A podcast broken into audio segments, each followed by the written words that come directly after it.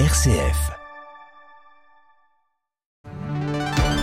6h30, 9h, la matinale. L'information en Belgique avec Marc Gérardy. Bonjour à tous. Un ordinateur pour chaque élève qui entre en première année secondaire. Telle est la revendication de la Ligue des familles. Il en sera question aujourd'hui au Parlement de la Fédération Wallonie-Bruxelles.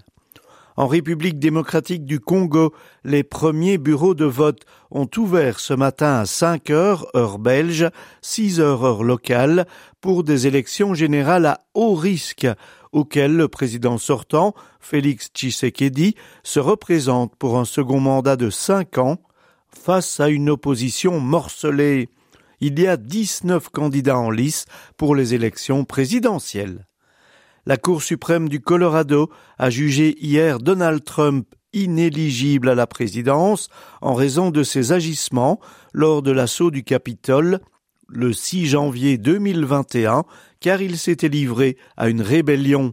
La Cour a ordonné le retrait des bulletins à son nom des primaires républicaines pour la présidentielle de 2024 dans cet État.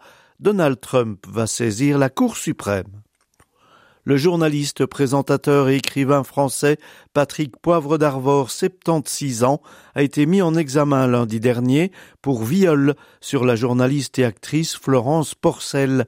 La vingtaine de plaintes déposées à l'encontre de l'ex-star du petit écran pour viol, agression sexuelle et ou harcèlement avaient été classées sans suite à la mi-2021 mais Florence Porcel, à l'origine des premières dénonciations, a décidé de se constituer partie civile dans les mains de magistrats instructeurs, ce qui a entraîné la réouverture d'une enquête. Les faits pour lesquels le septuagénaire a été mis en examen remontent à 2009. Patrick Poivre d'Arvor clame son innocence. Après trois longues semaines d'audience et plus de dix heures de délibéré, 35 ans après les faits, Monique Olivier a été condamnée hier soir par la cour d'assises des Hauts-de-Seine à la réclusion criminelle à perpétuité, assortie d'une période de sûreté de 20 ans pour sa complicité dans trois enlèvements et meurtres commis par son ex-mari Michel Fourniret. À noter que deux corps des trois jeunes filles enlevées par Michel Fourniret n'ont jamais été retrouvés. Sport football, Thibaut Courtois a annoncé hier qu'il ne participera pas à l'Euro 2024 en Allemagne en raison de sa blessure au genou. Il estime qu'il ne sera pas à 100%.